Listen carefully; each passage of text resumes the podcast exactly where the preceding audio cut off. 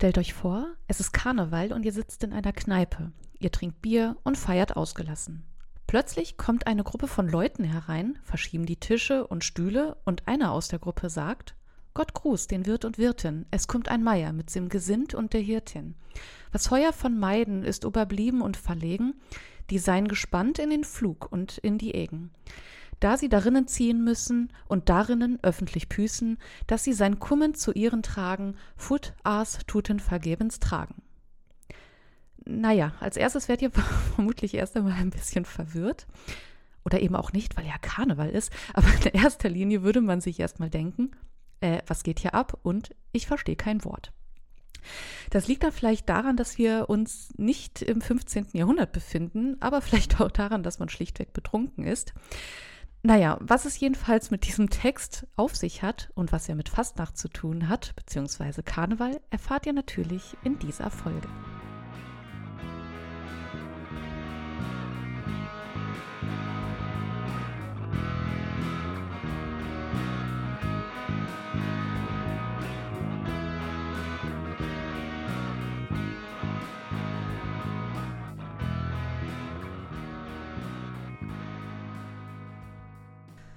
Hi und herzlich willkommen erst einmal zur Folge 7 von Ihr Mimi. Und bevor wir wie immer in Medias Res und in das eigentliche Thema starten, möchte ich euch heute einen kleinen Fun Fact präsentieren. Des, naja, Fun Fact ist vielleicht übertrieben. Ich würde eher sagen, es ist ein, ja, nice to know und hat vor allem mit dem Thema heute zu tun, mit Fastnachtspielen, mit Karneval beziehungsweise mit Fastnacht generell. Wenn wir nämlich heute an ja das Wort Karnevalshochburgen denken, dann fallen uns sofort erstmal die Städte Köln, Düsseldorf oder auch Mainz ein. Im Spätmittelalter und in der frühen Neuzeit, also im 15. und im 16. Jahrhundert, ist es aber tatsächlich die Stadt Nürnberg, die als die Karnevalshochburg bekannt war. Nürnberg, Nürnberg hatte dabei nicht nur unheimlich viele Einwohner. Äh, hier sind auch der größte Teil der sogenannten Fastnachtspiele im 15. und 16. Jahrhundert entstanden. Von insgesamt 144 überlieferten Fastnachtsspielen, um die es dann eben heute geht, stammen 108 aus Nürnberg von Autoren oder von Dichtern wie Hans Rosenblüt, Hans Volz oder Hans Sachs. Hans zieht sich durch. Ja, und was genau die Fastnachtspiele sind, klären wir dann in der heutigen Folge. Schreibt mir auch gerne, mit welcher Stadt ihr zum Beispiel Karneval verbindet. Vielleicht ist das ja auch in der Schweiz, in Österreich oder wo auch immer ihr lebt, irgendwie anders. Aber hier in den Gefilden, äh, da muss man sofort an die Städte Düsseldorf, Köln oder Mainz denken. Okay, bevor wir in die Folge noch starten, ähm, ein bisschen Hausmeisterei. Ja, wie viele von euch vielleicht mitbekommen haben, kommt die Woche, kommt die Folge jetzt eine Woche später. Eigentlich hätte die letzte Woche erscheinen müssen. Ähm, das habe ich auch über Instagram vor allen Dingen kommuniziert. Da bin ich tatsächlich irgendwie am aktivsten. Äh, kurz und knapp, hier kam etwas Menschsein und etwas Leben dazwischen. Und ich hatte auch einfach nicht so das Gefühl, okay, ich bin jetzt bereit aufzunehmen, weil ich vielleicht noch nicht so richtig fest alles recherchiert hatte. Und ähm, das wäre dann mit der Veröffentlichung, mit der Aufnahme einfach so eine Hauruck-Aktion geworden. Und das wollte ich einfach nicht. Deswegen dachte ich mir, komm, mach's eine Woche später. Deswegen verzeiht es mir. Aber wie wir feststellen werden, passt das Thema der Folge eigentlich auch viel besser in diese Woche mit dem Karnevalsbeginn am Donnerstag. Deswegen verzeiht es mir, aber ich denke, dass das geht schon irgendwie in Ordnung und ich sage hier immer besser spät als nie. Und noch ein weiterer Punkt, bevor wir in die Folge starten, wollte ich noch irgendwie, ja, ich wollte noch was Spannendes von einem Hörer weitergeben. Denn in der Folge 5 zur Legende Aurea, da hatte ich ja über Rituale gesprochen, wie Heilige heute noch verehrt werden oder eben gefeiert werden. Und ja, ein lieber Hörer hat mir geschrieben, dass es in der Stadt Weingarten auch den sogenannten Blutritt gibt. Habe ich auch noch nie gehört. Ähm, das ist eben eine weitere, ja, äh, Veranstaltung, ähm, die stattfindet im Rahmen der Heiligenverehrung, das, also in Weingarten, das liegt eben in Baden-Württemberg. Dabei wird zu Ehren der Heiligblutreliquie, also die angeblich das Blut von Jesus Christus enthält, in einer Prozession, Prozession mit über 2000 Reitern durch die Stadt und äh, durch die Umgebung getragen.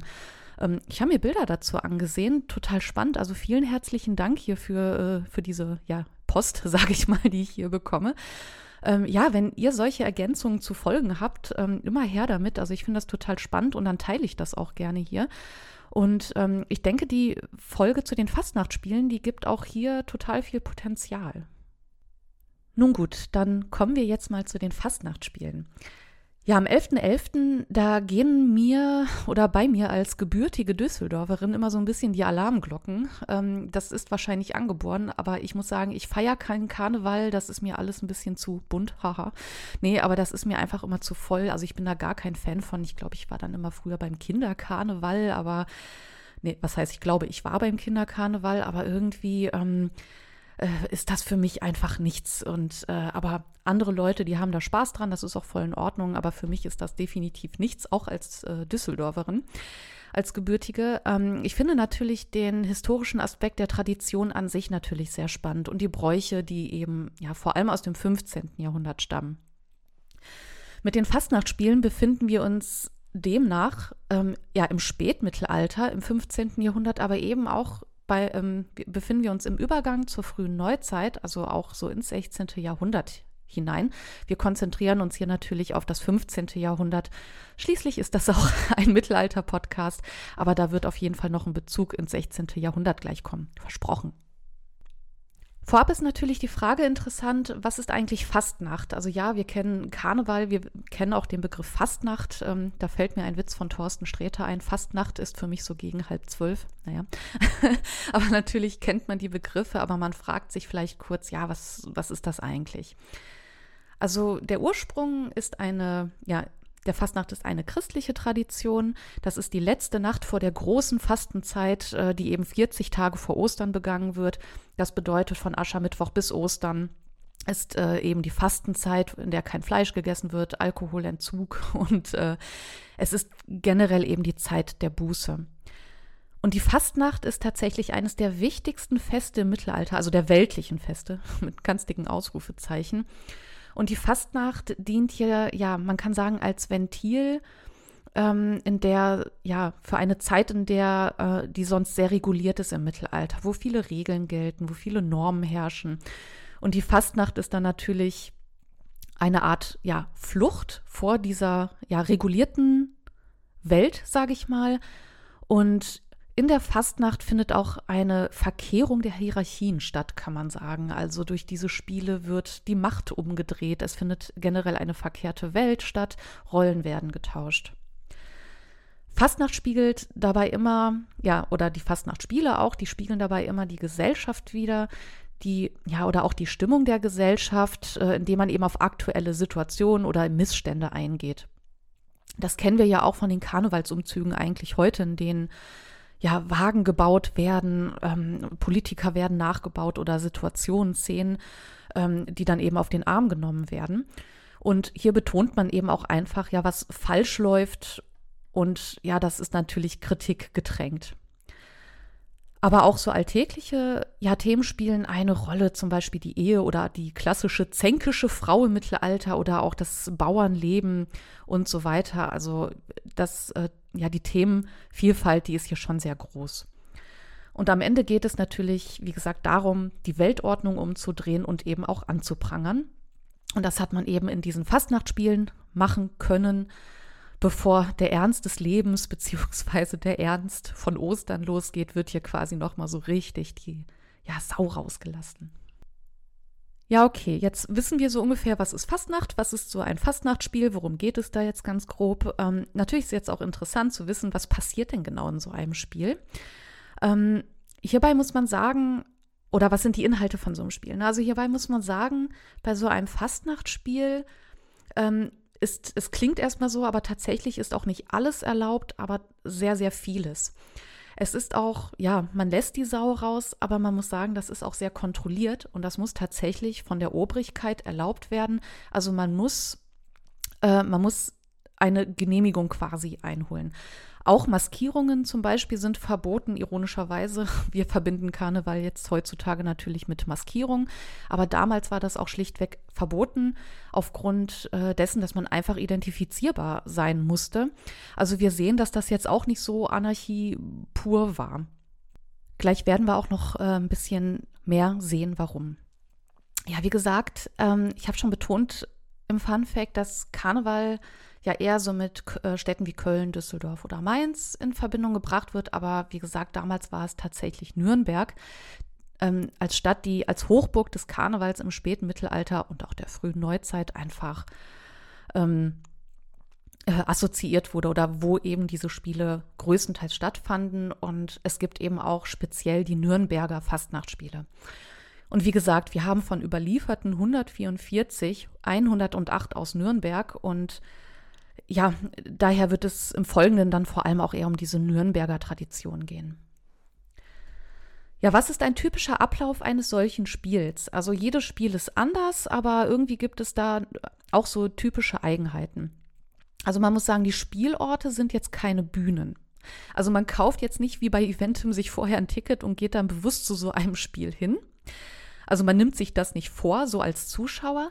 Fastnachtsspiele fanden nämlich vor allem in Wirtshäusern oder auch Privathäusern statt, ähm, in die dann quasi eingekehrt wurde als Spielgruppe. Stühle, Bänke und so weiter, die wurden dann einfach zur Seite gerückt oder irgendwie mit eingebunden, womit das Hir Wirtshaus ja quasi zur Bühne umfunktioniert wird. Und es sind die ja, Spielgruppen, es, also es, sind, es handelt sich um Spielgruppen, wie gesagt, wobei einer der Spieler als Ausschreier oder jemand, der eben ankündigt, in ein Wirtshaus tritt, den Fastnachttrubel in einem Wirtshaus ähm, unterbricht und den Wirt und die Gäste begrüßt. Dieser Ausschreier, der bittet dann um Ruhe, während sich die anderen Spieler da schon mal als Gruppe irgendwie positionieren und aufstellen und für das Spiel bereit machen. Und der Ausschreier erklärt dann das Thema des folgenden Spiels und entschuldigt sich dann auch für die Störung. Das Spiel findet dann statt und danach kommt der Ausschreier quasi zurück, um das Spiel zu beenden, entschuldigt sich für die Störung und dafür, ja, falls jemand das Spiel irgendwie oder das Thema als zu anstößig empfunden hat, begründet das dann eben damit, dass die Fastnachtzeit gerade ist und dass das ja so okay sei. Ja, manchmal fordert er die Gäste am Ende auch zum Tanzen auf. Äh, so oder so werden die Gäste und der wird irgendwie Teil des Spiels, was ich persönlich dann auch nochmal ganz spannend finde. Wahrscheinlich auch so aus theaterwissenschaftlicher Sicht. Aber äh, das ist jetzt nicht mein Steckenpferd. Falls einer von euch aus der Theaterwissenschaft kommt, gerne Feedback dazu.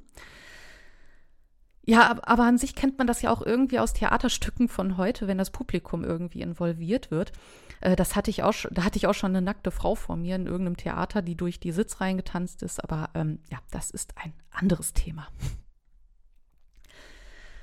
Ja, so wie wir uns jetzt denken können, der Zweck dieser Spiele ist eben zu dieser ja ausgelassenen Zeit der Fastnachtspiele beizutragen oder der Fastnacht beizutragen. Es werden dabei vor allem ja derbe kritische Inhalte geliefert. Die Spiele sind auch meist recht kurz und vom Aufbau her auch recht einfach.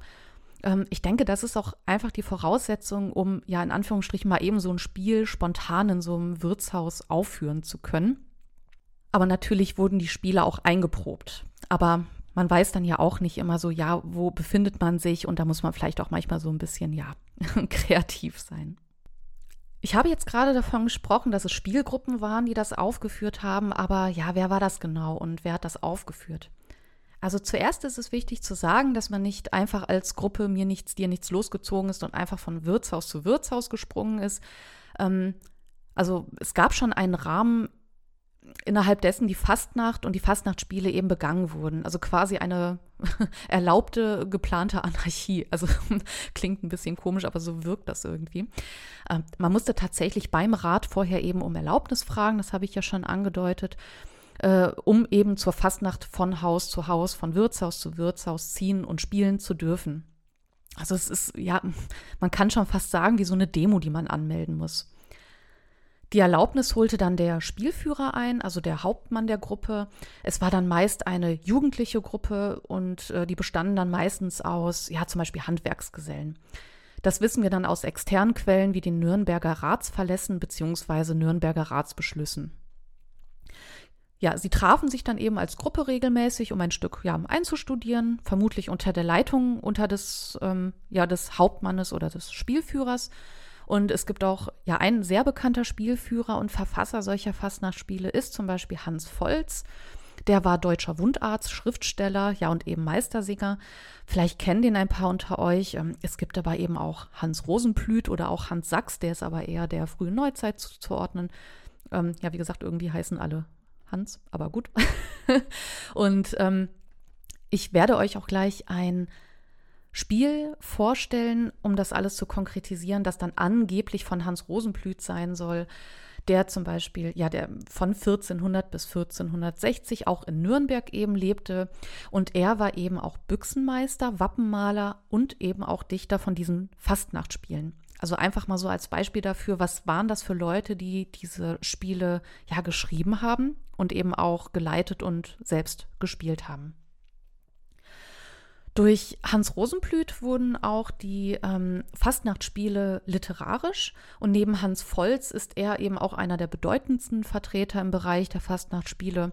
Auch eben Has Hans äh, Sachs, aber ja, er ist wie gesagt später einzuordnen. Er hat von 1494 bis 1576 ähm, gelebt und ist damit ja schon so eher ja, in Zeiten der Reformation, frühe Neuzeit einzuordnen.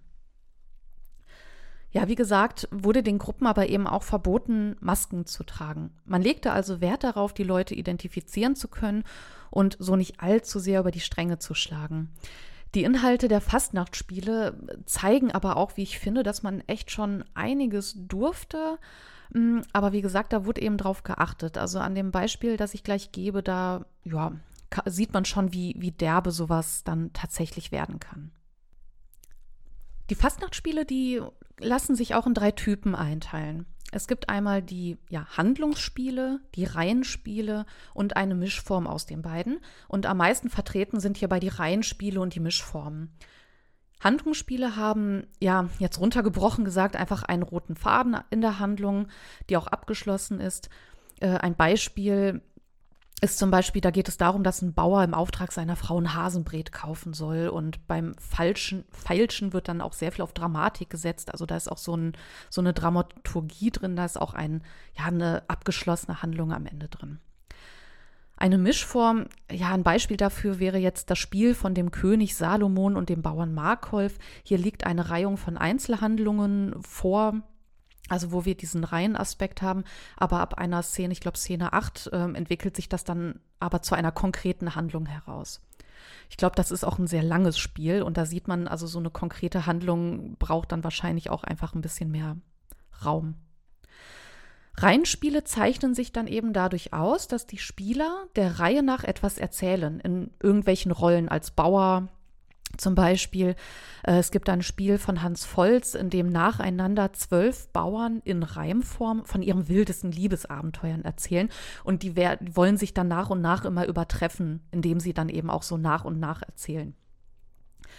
Ein weiteres ja, Reihenspiel und auch Einkehrspiel ähm, ist das Eggenziehen, das ich auch gleich als konkretes Beispiel heranziehen werde. Das ist äh, ja ein sehr, sehr spannendes Beispiel, aber auch ein spannendes Beispiel von sehr, sehr vielen anderen. Ja, zum Eggenziehen. Was ich euch im Intro vorgelesen habe, ist nämlich die Ankündigung des Eggenziehens, also das, was der Ausschreier am Anfang sagt, während die Gruppe in ein Wirtshaus reinplatzt. Das Eggenziehen ist ja vermutlich von Hans Rosenblüt geschrieben, das ist nicht ganz sicher, aber man geht aufgrund des Stils stark davon aus. Ja, es handelt sich, wie gesagt, auch um ein Reihenspiel, das als Einkehrspiel eben abends in Wirts- oder Privathäusern stattfand. Einkehrspiele einfach, weil man in die Häuser einkehrt. Auch hier das Spannende an den Einkehrspielen ist, dass man quasi mit dem arbeitet, was man da auch so vorfindet. So ein bisschen, ja, wie Krav Maga. Man bedient sich ähm, der Gegenstände, die um einen so rum sind. Und ähm, ja, das Eggenziehen ähm, um, um das es jetzt auch im Folgenden gehen wird. Das ist aber auch sehr ja, widersprüchlich, wie wir sehen werden, aber zeigt dann eben auch die verkehrte Welt in der Fastnacht. Also, worum geht's beim Eggenziehen? Das ist wirklich ein gutes Beispiel für die verkehrte Welt im Theater. Es geht um sieben Frauen insgesamt, die ja im vergangenen Jahr nicht äh, geheiratet haben und äh, die werden dann an einen Pflug, also an eine Egge, gespannt. Der Grund hierfür scheint ein bisschen absurd. Sie sollen nämlich, während sie diesen Pflug, also die Egge ziehen, erklären, warum sie noch keinen Ehemann gefunden haben. Ja, in ihren Reden oder in ihren Antworten stellt sich dann äh, jedoch heraus, dass ja nicht sie wirklich an, daran schuld sind, dass sie nicht verheiratet sind, sondern die Männer. Es ist insgesamt eine sehr ja obszön überformte Nachbildung eines ja bäuerlichen Brauchtums. Das Engziehen, das ist nämlich ein ursprünglich ein Ritus für Fruchtbarkeit. Hier findet eine ja Wandlung des Themas statt, eine verkehrte Welt, da es eben ja unverheiratete Frauen sind, die die Egge ziehen, ja ganz im Sinne der Nürn ja, der Nürnberger Fastnachtspiele. Also es handelt sich hier tatsächlich um eine Rüge gegen alle geschlechtsreifen, aber eben unverheirateten Mädchen, es handelt sich um eine regelrechte, ja tatsächlich Verunglimpfung von Frauen, die auf ein reines Sexualobjekt reduziert werden, wie wir jetzt sehen werden. Im Spiel ist das dann so dargestellt. Der Ausschreier kündigt das Spiel an. Also stellt euch wieder vor, ihr sitzt in so einem Wirtshaus und dann kommt wieder so eine Gruppe an Leuten rein und dann ist da so ein Ausschreier, der das Spiel ankündigt. Und es findet dann ein Gespräch zwischen dem Knecht, den Mennknecht und dem Meier statt. Ein Mennknecht ist der, der das Zugvieh führt, also in diesem Fall die Frauen. Diese drei sprechen dann irgendwie über die Situation und äh, zum Beispiel sagt der Meier zum Knecht, und dreht auch mit dem Mennknecht deine, da er sie treibt und sie nicht spar, dass sie zu geil nit werden gar. Also geil im Sinne von übermütig. Der Meier fängt dann an, der Reihe nach die Frauen, die da bei sind, die Egge gerade zu ziehen oder den Flug zu ziehen, ähm, zu befragen. Also danach zu fragen, warum sie nicht verheiratet sind. Ich zähle jetzt die Namen dieser sieben Frauen auf, wie sie in dem Stück auftauchen und auch den Grund, warum sie nicht verheiratet sind. Also als erstes fragt der Meier Gerhaus. Gerhaus hat ein vorlautes Mundwerk, sie ist faul und einfach unansehlich, weswegen sie keinen Mann hat. Ahlheit, ja, zeichnet sich durch eine verlorene Jungfräulichkeit aus. Demut hingegen ließ sich nicht anfassen, ironischerweise, weswegen sie nicht verheiratet ist. Da merken wir schon, wie widersprüchlich das ist. Keterlein, ja, hat einfach keinen abbekommen, hatte aber Lust. und Magdalene, ja, ist schwanger und deswegen findet sie keinen Mann zum Heiraten. Anna hat eine mangelnde voreheliche Enthaltsamkeit und Kuhn ist einfach zu freizügig unterwegs und dazu ist sie auch noch ein Bastard. Ja, wie absurd und widersprüchlich das ist, das habt ihr jetzt vielleicht schon raushören können, aber das steht hier quasi schon mit den Gründen bzw. mit den Antworten der Frauen geschrieben. Also einerseits haben wir hier eine, ja, einen tadellosen Lebenswandel, ähm, der von den Frauen gefordert wird. Also so kirchliche Moralvorstellungen und äh, nach stadtbürgerlicher Norm. Also hier wird wirklich gesagt, du brauchst einen tadellosen, äh, du musst einfach ein bisschen, ähm, ja, moralischer werden. Andererseits werden aber diese Tugendhaftigkeit und die Keuschheit zum Anlass genommen, um die Frauen zu rügen. Hier ist zum Beispiel auch ähm, eine implizite Forderung nach sexuell erfahrenen Frauen da. Also Demut zum Beispiel wird dafür verurteilt, dass sie sich nicht anfassen ließ. Also total abgedreht, also absolut widersprüchlich und voll mit Doppelmoral. Einfach so nach dem Motto, ja, wie man es macht, man macht es falsch als, als Frau. Hier zeigt sich, wie gesagt, auch einfach diese Doppelmoral und diese Scheinheiligkeit der Männer, die die Fastnachtsspiele eben ausgestaltet haben. Also eben, ja, das Verlangen nach Unberührtheit potenzieller Ehefrauen, die aber gleichzeitig irgendwie sexuell erfahren sein sollen. Naja, das Spiel endet auf jeden Fall damit, ähm, dass die Kuhn aussagt, warum sie nicht ähm, verheiratet ist und direkt danach kommt auch wieder der Ausschreier, der verabschiedet sich und äh, sich und die Gruppe und ähm, ja, das Spiel endet damit. Er sagt dann bei der Verabschiedung, dass sie sich nun genug lustig gemacht hätten über die jungen Fohlen, also die jungen Mädchen, und dass sie nun weiter losziehen müssen. Und der Ausschreier bittet den Hausknecht des Wirtshauses nochmal eben darum, die Tür hinter der Spielgruppe zuzumachen. okay. Natürlich stelle ich mir das äh, vor, ne, mit diesem Wissen, äh, die Leute gehen in ein Wirtshaus und dann stelle ich mir mal vor, wie das aussehen mag. Und ja, was dem Ganzen vermutlich noch irgendwie diese humoristische und äh, diese, dieses, dieses Absurde gibt und im Sinne der Verke äh, ja, dieser verkehrten Welt echt noch die Krone aufsetzt, dass auch einfach die Vorstellung, dass das dann so Männer sind, die als Frauen verkleidet das dann gespielt haben. Also das stelle ich mir unheimlich, tatsächlich unheimlich witzig vor. Ähm, und dabei ist das Engziehen auch nur ein Beispiel von vielen Fastnachtspielen. Ich konnte mich ehrlich gesagt auch gar nicht so richtig entscheiden, weil die meisten einfach super lesenswert sind. Spannend fand ich auch die, ähm, das Spiel Die sieben freien Künste und die Liebe, auch von Hans Rosenblüt. Und hierbei handelt es sich auch um, um ein Reihenspiel, bei dem die sieben freien Künste quasi personifiziert werden und um Rat bezüglich Liebe gefragt werden. Also auch, wie gesagt, ein Beispiel für ein Reihenspiel, weil hier eben nach, nacheinander die ähm, Spieler zum Sprechen kommen. Ja, woher ihr die Fastnachtsspiele bekommt, das ähm, verlinke ich euch natürlich, beziehungsweise das Buch, das ich benutzt habe, das bekommt ihr natürlich auch in den Show Notes. Das ist die Reklamausgabe von Fastnachtsspiele des 15. und 16. Jahrhunderts von Walter und Dieter Wuttke. Ähm, das packe ich euch da rein, aber viele sind auch im Internet zu finden. Und ähm, natürlich gibt es auch wieder ein Digitalisat einer Handschrift. Das verlinke ich, die verlinke ich euch natürlich. Und ähm, die ist jetzt mit Spielen speziell von Hans Rosenblüt. Und diese Handschrift, die ist entstanden zwischen 1460 und 1462. Aber wirklich für eine Übersicht, wo ihr auch einen Kommentar habt, äh, da empfehle, empfehle ich euch wirklich die Reklamausgabe. Und weitere Literatur, äh, die ich benutzt habe, die kriegt ihr dann natürlich auch, auch noch mit reingepackt. Ja, wie haben sich die Fastnachtsspiele dann eigentlich entwickelt? Ich habe ja versprochen, noch einmal das Wort Reformation anzubringen.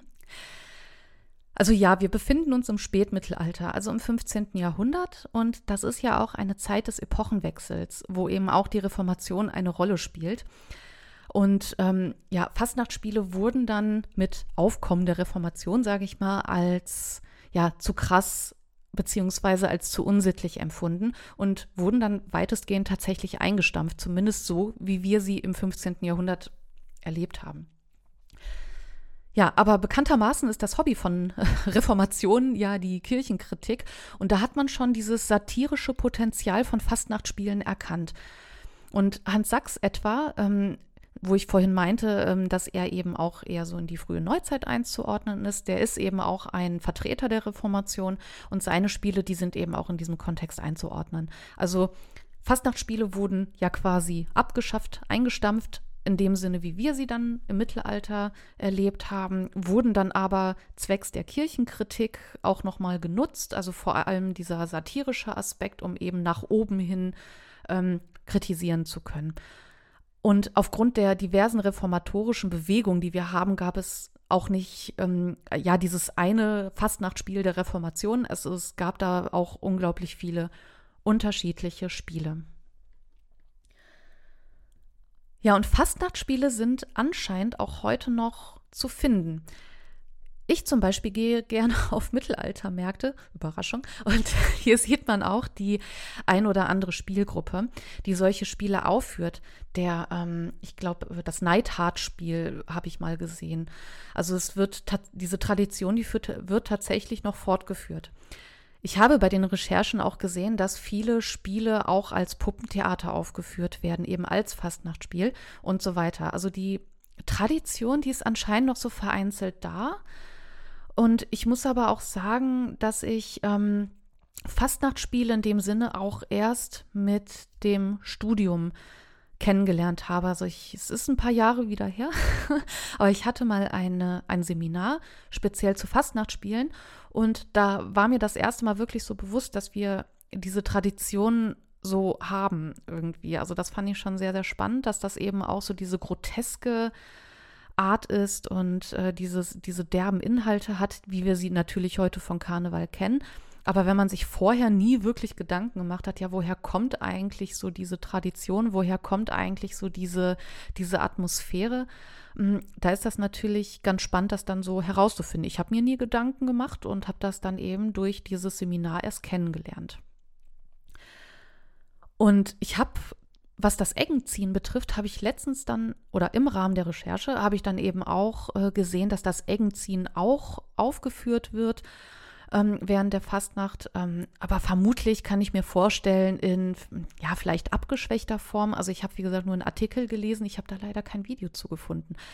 Ähm, deswegen an dieser Stelle auf jeden Fall der Aufruf, wenn einer von euch in irgendeiner Form mit diesen Traditionen ja, vertraut ist, die vielleicht sogar selber spielt ähm, oder sich das anguckt. Also gerne Kontakt aufnehmen und das geht wie immer über hey mit y at irgendwas mit mittelalter.de. Ihr könnt auch unter dem, ähm, ja, auf meiner Website direkt unter der Folge kommentieren. Ihr könnt mich über Instagram erreichen. Also schreibt mir gerne, in welcher Form auch immer. Also ich finde das hochspannend, dann, ähm, ne, wie, wie zum Beispiel der Hörer der mir bezüglich der Legende Aurea, also dieser Heiligenverehrung, was geschrieben hat. Also ich finde das unheimlich spannend, weil man hier auch eben sieht, dass diese Traditionen auch einfach noch konkret leben. Also das ist natürlich immer sehr theoretisch, wenn ich etwas recherchiere, aber wenn ihr mir schreibt, ja, ich erlebe das jedes Jahr hier und da oder in meinem Heimat, in meiner Heimatstadt machen wir das so und so, finde ich unheimlich spannend, weil das das alles nochmal so realistischer, greifbarer und ähm, ja, einfach spannender macht. Ja, also dieses ganze Thema Fastnachtsspiele, ja, das ist für mich insgesamt auch, wie für viele andere vielleicht auch, für manche ist es vielleicht einfach ganz normal, ganz schön abgedreht. Ähm, ich hatte, wie gesagt, meine ersten Berührungspunkte auch erst vor ein paar Jahren konkret, also was diesen historischen Aspekt angeht, auch wenn ich Düsseldorferin bin, aber das sei jetzt mal dahingestellt. ich hoffe jedenfalls, dass ich euch ähm, ja einen kleinen Einblick geben konnte in diese komplexe und eben auch ja verkehrte Welt im wahrsten Sinne des Wortes äh, der Fastnachtsspiele. Eben auch ähm, ja, wobei ich sagen muss, also mit diesem Hintergrundwissen, wie dann diese Spiele abgelaufen sind damals, ähm, also mit diesem ähm, Eintreten ins Wirtshaus, dass da so ein Ausschreier ist, da kann man sich dieses Absurde auch einfach nochmal richtig, richtig gut vorstellen, finde ich, wenn man die Texte liest. Und an dieser Stelle möchte ich auch absolut dazu ermuntern, ähm, die Texte eben auch im Original zu lesen. Also jetzt nicht von der Handschrift, das ist ein bisschen schwer, aber die Reklamausgabe, die ich euch in die Shownotes packe, da sind zum Beispiel keine hochdeutschen Übersetzungen drin, also Neuhochdeutsch quasi. Und also in unserer Sprache. Und ähm, die sind aber wirklich leicht zu verstehen und an vielen Stellen sind auch Kommentare eingefügt zu Formulierungen, die uns vielleicht fremd erscheinen. Aber hier möchte ich nochmal sagen, also lasst euch da nicht von abschrecken, lest diese Texte und mit dem Hintergrund wissen, wie sowas abgelaufen ist. Und dann macht das echt richtig, richtig Spaß, wie Hulle. Also richtig, richtig toll. Also wenn ihr Karneval feiern solltet, wünsche ich euch auf jeden Fall einen richtig, richtig schönen 11.11. .11. um 11.11 Uhr. Und wenn nicht, wünsche ich euch auch einen schönen 11.11. .11. Ähm, ich persönlich feiere das nicht. Das ist mir einfach immer zu voll, immer zu wusselig irgendwie. Aber jetzt auch, also nicht nur wegen Corona aktuell, also das hält mich sowieso davon ab. Aber ähm, grundsätzlich äh, ist mir das einfach immer zu voll. Also meins ist es nicht. Aber wem es gefällt, ähm, der soll es machen, wie, wie sagen die Kölner nochmal, jeder Jack ist anders. und das ist auch gut so. Und äh, ja, in dem Sinne, ähm, viel Spaß, falls ihr feiert. Und wenn nicht, auch viel Spaß. Passt auf euch auf und im Sinne der Geschichte immer schön zurückschauen.